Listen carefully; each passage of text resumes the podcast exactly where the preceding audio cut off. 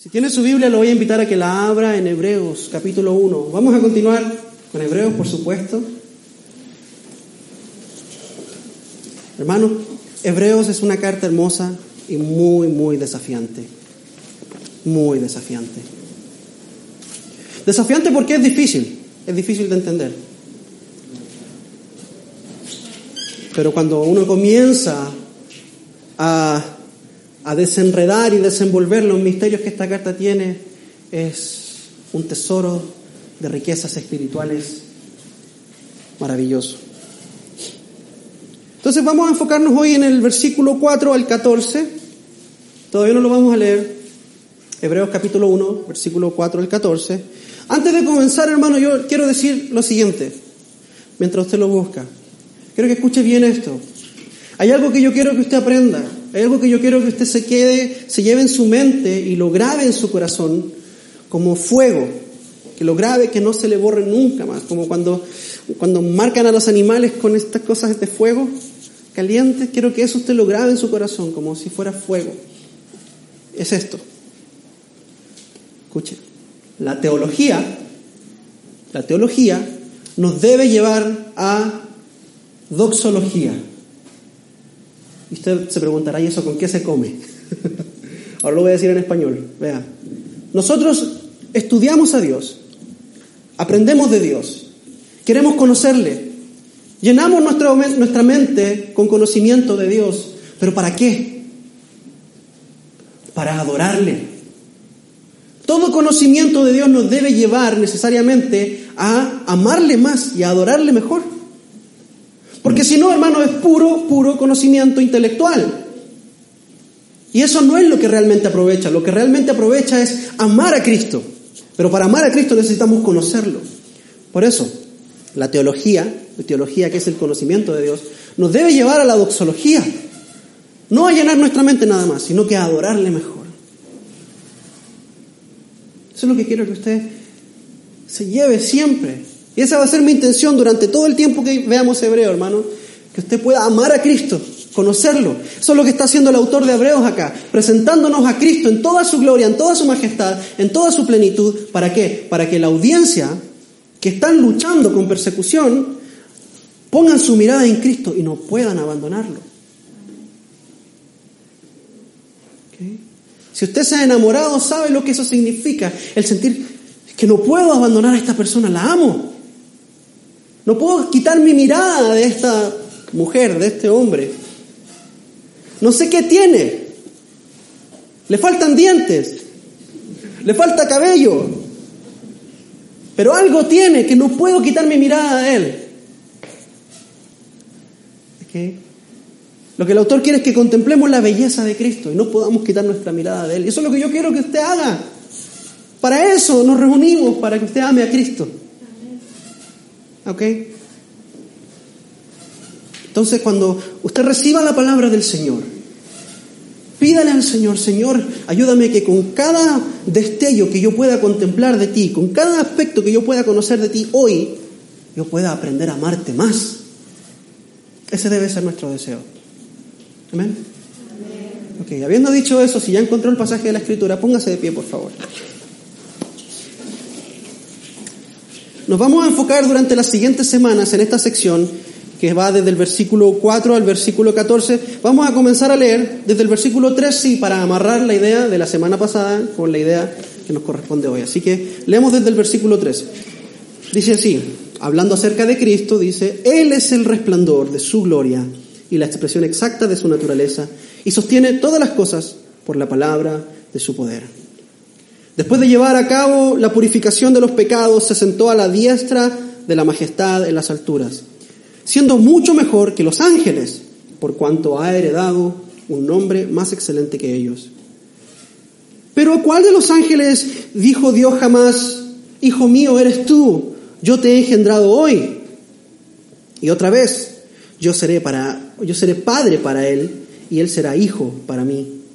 Y de nuevo, cuando trae al primogénito al mundo, dice, adórele todos los ángeles de Dios. Y de los ángeles dice, el que hace a sus ángeles espíritus y a sus ministros llamas de fuego. Pero del Hijo dice, tu trono, oh Dios, es por los siglos de los siglos, y cetro de equidad es el cetro de tu reino.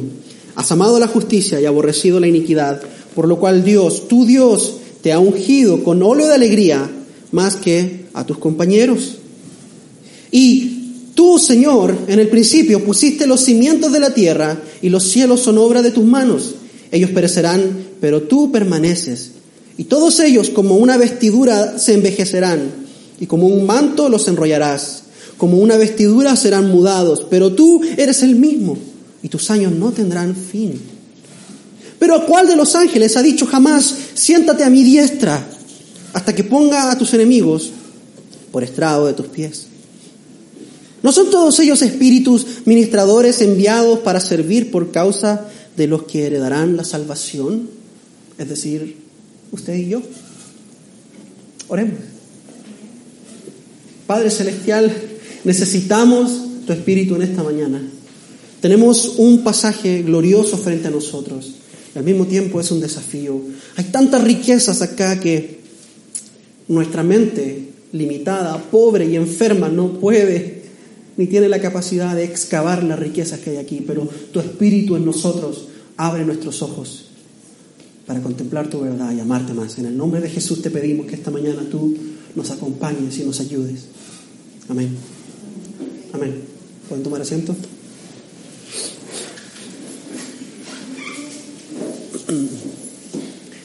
Hermanos, recordemos un poco qué es Hebreos. Hebreos es una carta anónima.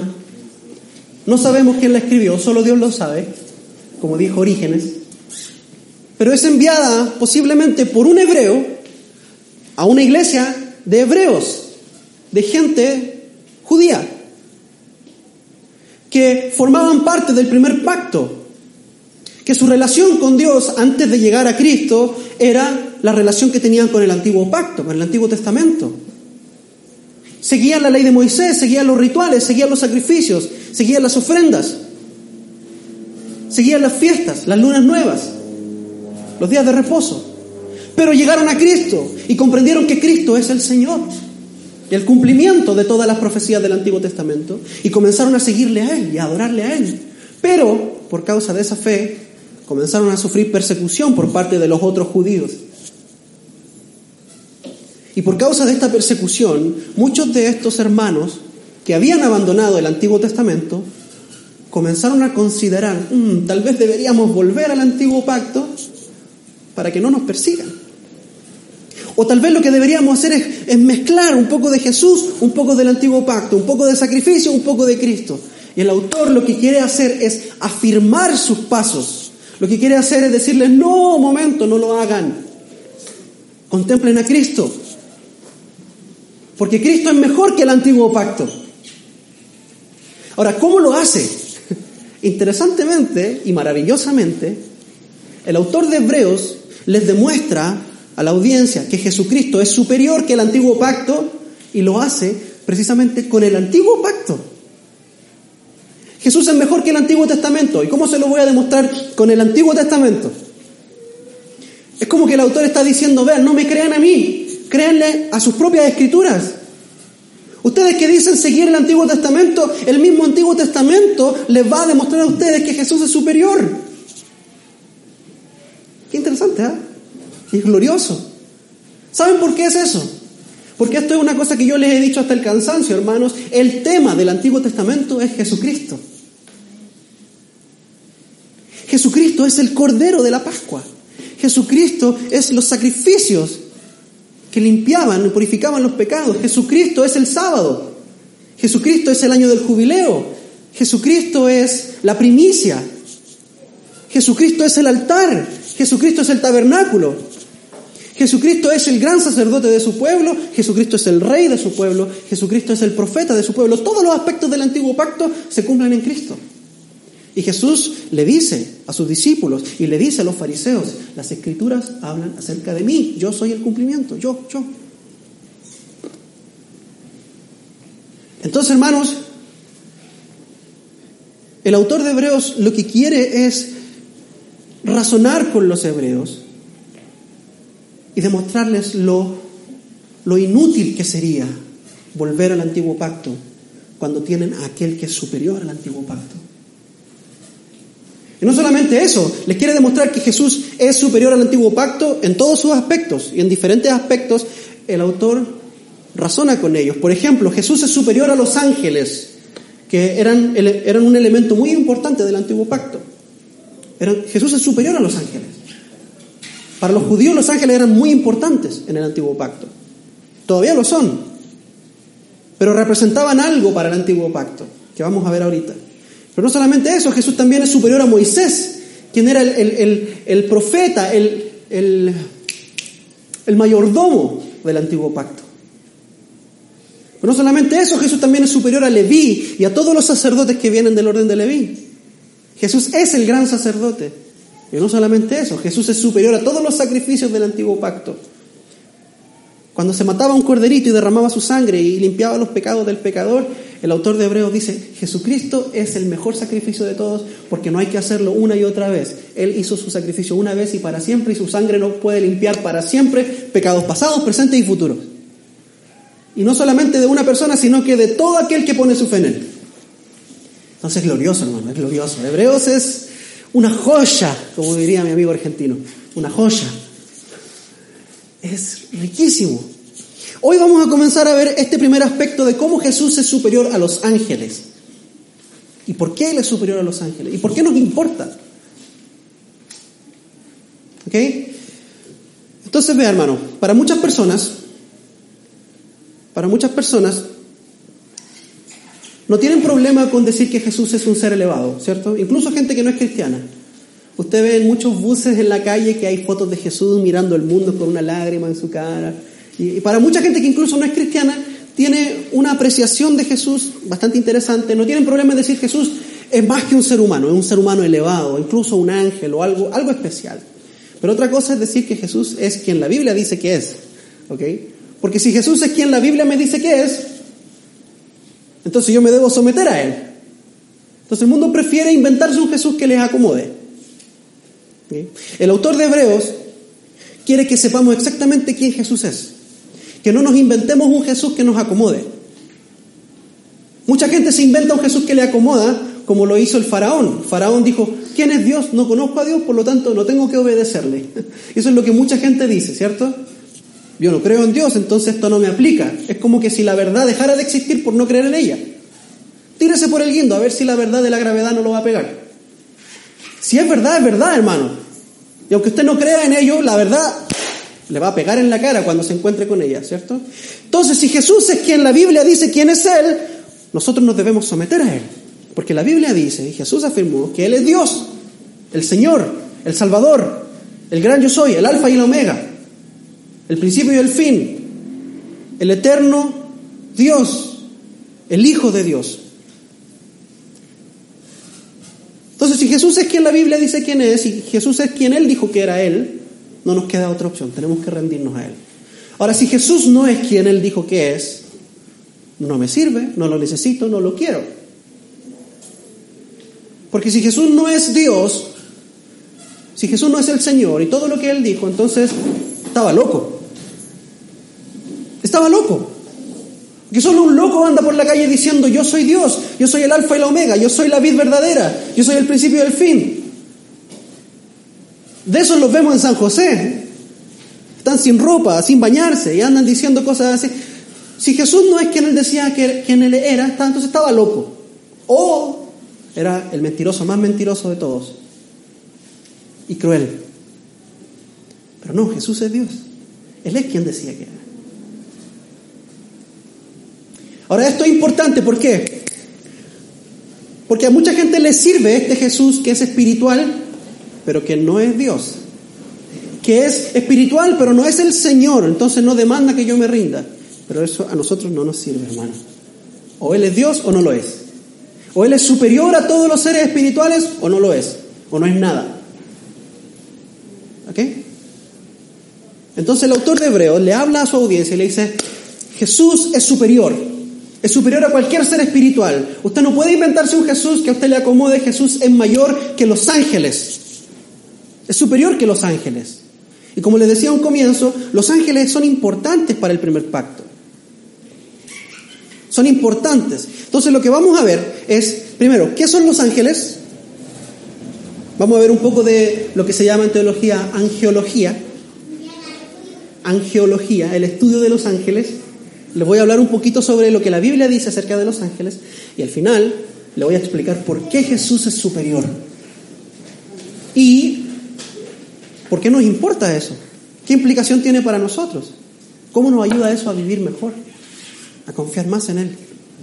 ¿Ok? ¿Está listo? ¿Se va a montar al bus conmigo? ¿Vamos a ir juntos a hacer esta exploración? Ok. Primero que todo vamos a ver qué son los ángeles. Los ángeles son seres espirituales, incorpóreos. Ellos no tienen un cuerpo como usted y como yo. Son seres espirituales, son espíritu. ¿Ok? De hecho, Primera de Corintios 15:40 dice que hay cuerpos terrenales, usted y yo, y hay cuerpos celestiales. Y los cuerpos celestiales son gloriosos, son hermosos. Esos son los ángeles. Vemos en la Biblia que a veces los ángeles se dejan ver, hablan, se comunican, incluso comen, pero no tienen un cuerpo como el suyo y como el mío. Incluso pelean. Acuérdese de Jacob, en Peniel. Jacob se agarró con el ángel, se tiraron al suelo y ahí hicieron una batalla, una lucha libre por toda la noche. Una MMA. Hasta que, hasta que el ángel le hizo una llave, lo agarró y le tocó el muslo y Jacob quedó cojo para siempre. Nunca más pudo volver a caminar normal para que se acordara con quién se había encontrado. Pero son seres incorpóreos. No tienen un cuerpo físico como el suyo. Por lo tanto, tampoco se pueden reproducir. Jesús dijo que nosotros en el cielo seremos como los ángeles de Dios, es decir, no nos vamos a estar casando ni dando en matrimonio ni nada de eso. Los ángeles no se reproducen. La misma cantidad de ángeles que Dios hizo es la misma cantidad de ángeles que hay hoy. Ellos no se casan, ni se enamoran, ni nada de eso, ni se reproducen. No son seres sexuados. Son seres creados. No son creadores, no son eternos, no han existido desde la eternidad como Dios. Solo Dios ha existido desde la eternidad. Los ángeles fueron creados en un punto. Son seres tremendamente peligrosos para el ser humano y de hecho son aterradores aparentemente, porque cada vez que un ángel se le aparece a una persona en el Antiguo Testamento, lo primero que el ángel tiene que decir es, no temas. No temas. ¿Por qué? Porque aparentemente todos los que veían un ángel lo primero que querían hacer era salir corriendo, pegar gritos. No sé, eh, no controlaban esfínter quizás. Aparentemente son gloriosos, aterradores. Son peligrosos. Pero otra cosa más que los, los, ángeles son testigos de la creación. Ellos estaban ahí cuando el Señor creó todo, el cielo, la tierra cuando lo creó usted. dice Job 38 que ellos celebraban, tenían gozo cuando Dios creaba toda esta cosa. Algunos celebraron más cuando lo crearon usted, otros fueron como, ah, bueno, pero celebraron. celebraron, estaban ahí, testigos, miraron. Son mensajeros. De hecho, el nombre ángel viene de la palabra griega ángelos, que significa mensajero. Este que le trae el correo eso es un ángel. Le trae un mensaje. De hecho, la palabra en hebreo, porque la palabra en griego es ángelos, de ahí viene la palabra ángel, pero la palabra en hebreo es malak. Malak. Significa mensajero también. Entonces los ángeles son mensajeros de Dios, llevan mensajes, como, como con Lot, cuando rescataron a Lot de Sodoma y de Gomorra. Le trajeron el mensaje, hey, Dios va a destruir Sodoma, jale, vámonos. O como con Daniel, cuando Daniel ayunó por 21 días, porque se había cumplido el tiempo de salir de Babilonia. Y vino un ángel y dijo, el Señor ha recibido tus oraciones. Y le trajo el mensaje de Dios. O como María, cuando vino el ángel Gabriel y le dijo, María, felicidades, vas a ser mamá. ¿Cierto? Son mensajeros. Ahora, hermanos, vean, en ninguna parte en la Biblia dice que los ángeles son niños con pañales tirando flechas. ¿Ok? Esa imagen de ángeles tenemos que sacarla de nuestra mente porque así no son los ángeles. De hecho, ni siquiera vemos ángeles que sean personas con alas. esa imagen de ángeles, de personas con alas, no está en la Biblia. Lo que vemos son seres espirituales que tienen alas, pero no son como seres humanos, hermanos. Lo vimos cuando leímos Apocalipsis ayer, ¿se acuerdan? Que eran los querubines, los serafines, los seres vivientes. Tienen seis alas y en las alas tienen ojos y tienen, uno tiene rostro de buey, otro rostro de, águila, otro rostro de humano, rostro de león. Son como bestias, ¿ok? Pero no vemos en ninguna parte ángeles que son seres humanos con alas, ¿ok? Eso no está en la Biblia, hermano. ¿Ok? No está en la Biblia. Otra cosa que a mí me parece muy interesante es que los ángeles protegen a los santos de Dios. Los ángeles protegen a los santos de Dios. Hay una historia que a mí me encanta, hermano, y me parece, de hecho estábamos hablando de esta historia con mi esposa hace unos días.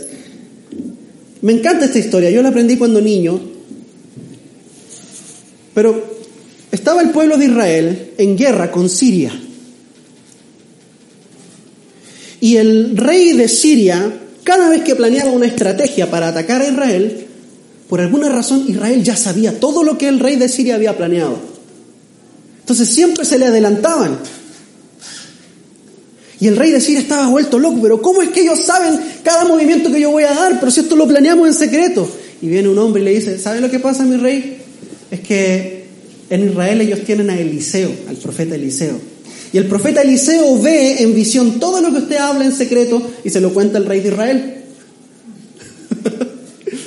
Entonces el rey decide dice, ok, tenemos que ir a matar a Eliseo porque Eliseo nos va, nos va a arruinar la guerra. Él es la clave de la victoria. Entonces se levanta temprano el rey de Siria con su ejército, agarra su ejército y se fueron a la casa de Eliseo y rodearon su casa. Rodearon su casa, lo iban a matar. Imagínense, un ejército entero contra un solo hombre. Esa mañana se levantó el siervo de Eliseo, se levantó de su cama, se, se mojó la cara, se lavó los dientes, se asomó por la ventana y vio el ejército y se volvió loco. Mi señor, mi señor, nos van a matar. Mi señor, nos vienen a buscar. El rey de Siria te quiere matar. Y Eliseo se levantó, miró por la ventana, cerró la ventana, se sirvió un café, se sentó a leer el periódico. Y el siervo de, Eliseo le dice, pero Señor, ¿qué le pasa? Nos van a matar, ¿no ve por qué no está, por qué no está preocupado? Huyamos. Y Eliseo hace una oración, le dice, Señor, te pido que por favor le abran los ojos a este muchacho para que él pueda ver lo que yo estoy viendo.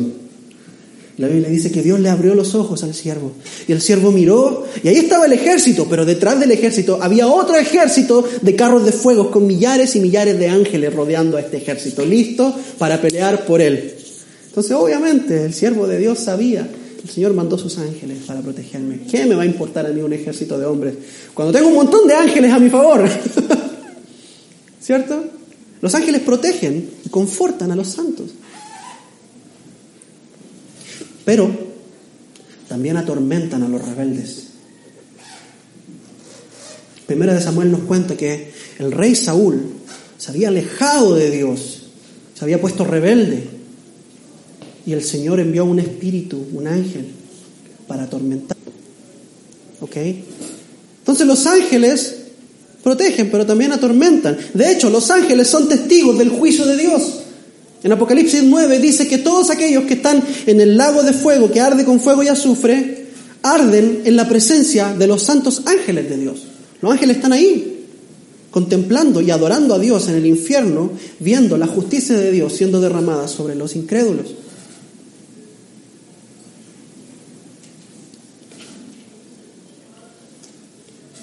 Los ángeles son importantes para los judíos, pero ¿sabe qué? Hay una cosa que los hace más importante que cualquier que otra cosa. Hay un aspecto de los ángeles que es fundamental para los judíos.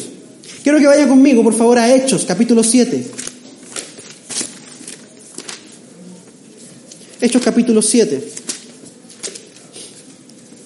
versículo 53. Este es Esteban, el primer mártir, defendiéndose en contra de los fariseos que lo querían matar y está dando su discurso de defensa. Hechos 7:53 dice, vosotros que recibisteis la ley por, la ley por disposición de ángeles. y sin embargo no la guardasteis. Ustedes recibieron la ley por disposición de qué? De ángeles. Vaya conmigo ahora a Gálatas, capítulo 3. Rápidamente, Gálatas, capítulo 3. Gálatas, capítulo 3, versículo 19. Hay que practicar más la, búsqueda de la Biblia, hermano. Más, más, más agilidad. Gálatas, capítulo 3, versículo 19 dice así. Entonces, Pablo le dice a los Gálatas, ¿para qué fue dada la ley? Fue añadida a causa de las transgresiones hasta que viniera la descendencia en la cual había sido hecha la promesa. La ley que fue promulgada mediante ángeles por mano de un mediador. Vea, por esta razón los ángeles son tan importantes para los judíos, porque los ángeles eran los mediadores entre Dios y los hombres, porque a través de ángeles Dios envió la ley a Moisés, al pueblo de Dios. De acuerdo a la escritura y para los judíos, los ángeles eran los que hacían mediación entre Dios y los hombres. Era el vínculo entre Dios santo y el ser humano pecador. Y aquí estaban los ángeles. Ellos eran los comunicadores, los que mediaban. Y sin ángeles no había vínculo entre el hombre y Dios. Y los ángeles fueron los que trajeron el primer pacto de parte de Dios. Fueron los que lo comunicaron, lo entregaron. Por esa razón, para los judíos los ángeles eran los seres más elevados después de Dios. Eran importantísimos. Su ley dependía de ellos. Ahora vea, este, este, es el argumento del autor de Hebreos. Los ángeles son carga porque trajeron la ley. Pero Jesús es superior a los ángeles. Por lo tanto, el pacto que trajo Jesús es superior al pacto que trajeron los ángeles, porque Jesús es mejor. ¿Está conmigo? Los ángeles son, son chivísimas, son maravillosos, son excelentes y trajeron el primer pacto. Pero Jesús es superior a los ángeles, por lo tanto el pacto que Jesús trae es superior al pacto que trajeron los ángeles. Así que ¿para qué vamos a volver al pacto anterior si el pacto que Jesús trajo es mejor? Ahora, ¿de qué forma Jesús es superior a los ángeles? Y eso es lo que el autor nos trata de demostrar en los versículos desde el versículo 4 en adelante, hasta el 14. No voy a. No voy a hacer toda esta parte, hermanos, porque aquí en esta sección, desde el versículo 4 al 14, nos dice por lo menos cinco formas en las que Jesús es superior a los ángeles. Hoy vamos a ver solo una. Solo una. Nos va a dar el tiempo de ver una. ¿De qué forma Jesús es superior a los ángeles? Versículo 4 dice, siendo mucho mejor que los ángeles, ¿por qué? Porque ha heredado un nombre más excelente que ellos. Estoy en Hebreos capítulo 1, versículo 4. Jesús ha heredado un nombre más excelente que los ángeles, un título superior al de los ángeles, un título, un nombre. ¿Sabe lo que es un título? Es como, me acuerdo de, esta película, Doctor Stranger. Doctor Stranger, cada vez que alguien lo saludaba le decía, hola, Don Stranger. Él decía, Doctor Stranger. Pero su nombre es Stranger, sí, pero soy doctor, tengo un título, ¿ok? Tengo un título. No me venga a sacar de encima mis ocho años de estudio, ¿ok? No pasé ocho años en la escuela de medicina para que me digan Stranger nada más. Soy doctor Stranger. Y el Señor Jesús tiene un título, no es doctor, no es licenciado. ¿Cuál es el título de Jesús? Versículo 5. Porque a cuál de los ángeles dijo Dios jamás, Hijo mío eres tú, yo te he engendrado, yo seré padre para él y él será hijo para mí. ¿Cuál es el título de Jesús? Él es el Hijo de Dios. Él es el Hijo de Dios. Ese es el título de Jesucristo, uno de sus títulos. El Hijo de Dios. Él es el Hijo de Dios. Ahora, ¿qué significa que Jesús sea el Hijo de Dios? Gracias por preguntar.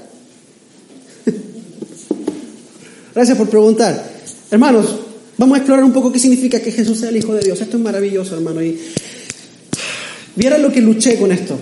Vieran lo que luché para, para extraer toda esta, esta verdad, pero vea, en el Antiguo Testamento el, no, el título de hijo de Dios se le da a diferentes cosas.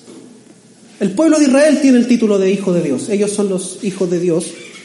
También a los ángeles se le llama hijo de Dios en Job 1. Y también se le llama hijo de Dios a los reyes. Pero, pero, pero, ese hijo de Dios es con H minúscula. No tiene el mismo significado que tiene cuando se refiere a Jesús como el hijo de Dios. Porque en el Antiguo Testamento los reyes, los ángeles y, los, y el pueblo de Israel eran el Hijo de Dios en relación a que ellos eran criaturas de Dios. Dios los creó, por lo tanto son sus hijos, son su creación. Pero cuando llegamos a Jesús, hablamos del Hijo de Dios con H mayúscula, no estamos hablando de una criatura de Dios, sino que estamos hablando de uno que comparte su naturaleza, que tiene la misma naturaleza que el Dios eterno es hijo de Dios por cuanto son iguales en deidad, en dignidad, en poder, en autoridad, en naturaleza y en sustancia. ¿No me cree? Si lo veo así como con cara de escéptico. Por darle un ejemplo, nada más. Por ejemplo, se nos dice en Juan 17 que Judas era el hijo de perdición. Judas era el hijo de perdición, el que traicionó a Jesús. ¿A qué se refiere eso? De que en Judas estaba la perdición misma. Que la perdición básicamente se encarnó en Judas. También se nos dice en hecho que había un hombre que se llamaba Bernabé. Y a Bernabé le decían el hijo de consolación.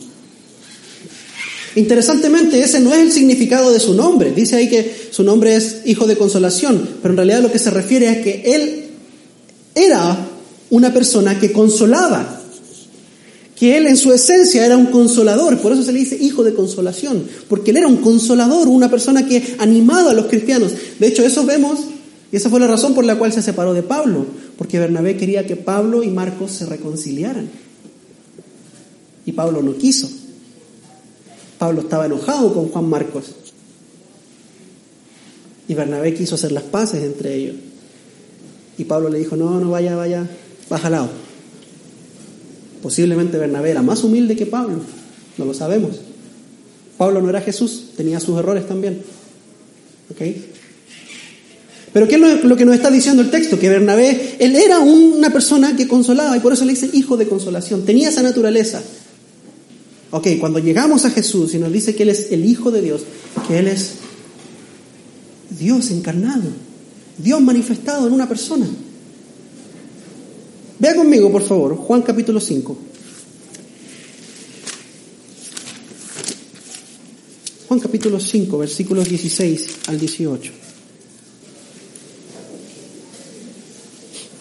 Juan capítulo 5, versículos 16 al 18 dice así, a causa de esto, Jesús sanó en un día de reposo, a causa de esto los judíos perseguían a Jesús porque hacía estas cosas en el día de reposo. Pero él le respondió, hasta ahora mi padre trabaja y yo también trabajo. Entonces, por esta causa, los judíos aún más procuraban matarle, porque no solo violaba el día de reposo, sino que también llamaba a Dios su propio qué? Su propio Padre. ¿Y esto qué implica? Haciéndose igual a Dios.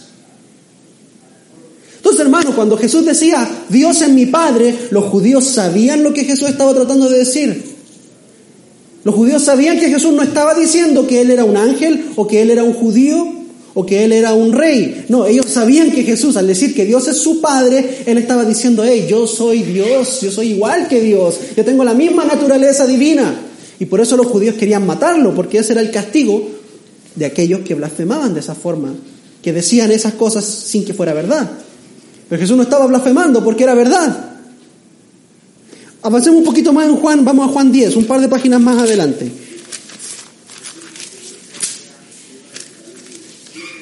Juan capítulo 10, versículo 29 dice así. Dice, mi padre me las dio, es decir, sus ovejas, él es el buen pastor. Mi padre me las dio, que me las dio, es mayor que todos y nadie las puede arrebatar de la mano del Padre. Yo y el Padre somos uno. Y los judíos volvieron a tomar piedras, versículo 31, volvieron a tomar piedras para apedrearles. Jesús les dijo, os he mostrado muchas buenas obras que son del Padre, ¿por cuál de ellas me apedreáis? Y los judíos le contestaron, no te apedreamos por ninguna obra buena, sino por blasfemia, porque tú siendo hombre te haces Dios. Hey, yo soy hijo de Dios, mi padre y yo somos uno. ¡Mátenlo! ¡Blasfemo! Último versículo, Mateo 26, volvamos para atrás un poquito, Mateo 26. Mateo capítulo 26, versículo 63. Jesús está en su juicio, lo han arrestado injustamente, lo están interrogando, está siendo interrogado por el sumo sacerdote. Versículo 63 del capítulo 26 de Mateo dice así. Mas Jesús callaba y el sumo sacerdote le dijo, te conjuro por el Dios viviente que nos digas si tú eres el Cristo, el Hijo de Dios. Jesús le dijo, tú mismo lo has dicho. Sin embargo, digo que desde ahora veréis al Hijo del Hombre sentado a la diestra del poder y, y viniendo sobre las nubes del cielo. Entonces el sumo sacerdote rasgó sus vestiduras diciendo, ha blasfemado, ¿qué necesidad, qué necesidad tenemos de más testigos. He aquí, ahora mismo habéis oído la blasfemia. Hermanos, cuando Jesús decía que Él era el Hijo de Dios, los judíos sabían a lo que Él se estaba refiriendo. Sabían que Jesús estaba diciendo, yo soy el Dios eterno. Yo soy el Dios verdadero, a quien ustedes deberían adorar, pero quieren matar. Yo soy divino. Yo comparto la misma sustancia y naturaleza de mi Padre que está en los cielos. Ahora la pregunta que hace el autor de Hebreos es, ¿a cuál de los ángeles Dios dijo alguna vez, tú eres mi hijo? Y es una pregunta retórica. ¿Sabe lo que es una pregunta retórica?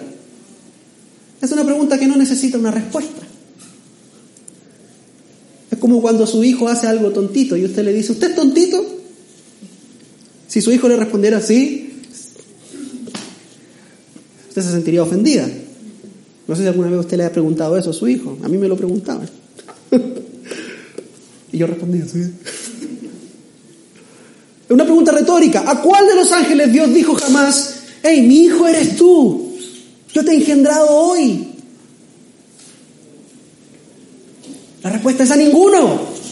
Ningún ángel del cielo posee este título del Hijo de Dios exaltado. Ningún ángel posee la naturaleza que posee el Dios eterno. Jesucristo es el único Dios verdadero.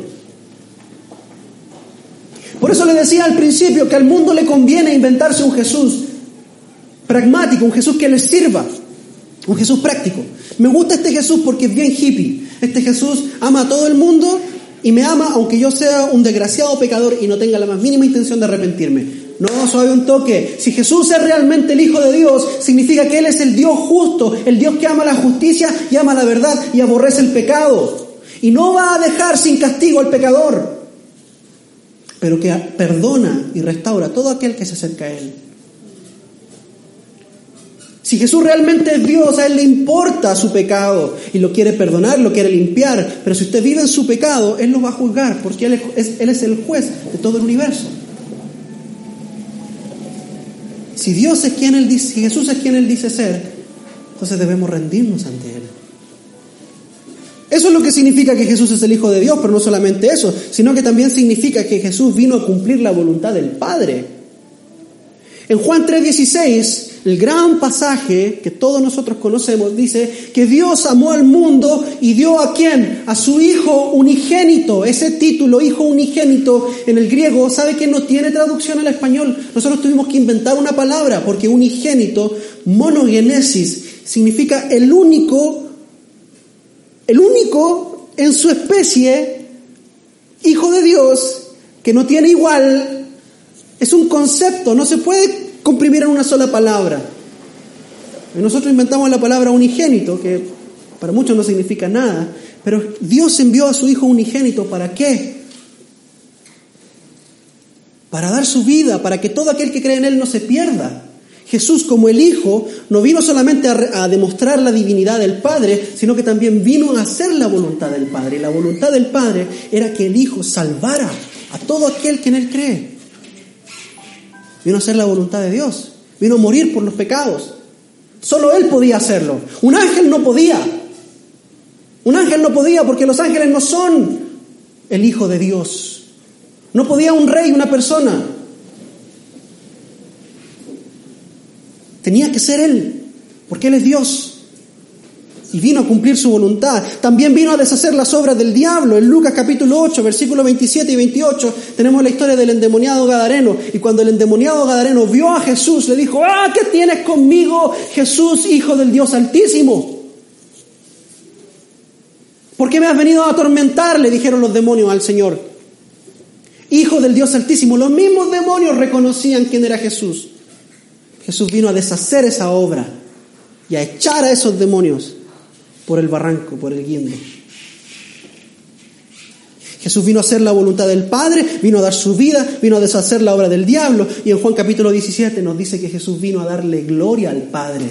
Comienza su oración, Jesús dice, Señor, Padre mío, glorifica a tu Hijo, como tu Hijo te ha glorificado. Jesús vino a darle gloria al Padre. Él es el Hijo de Dios.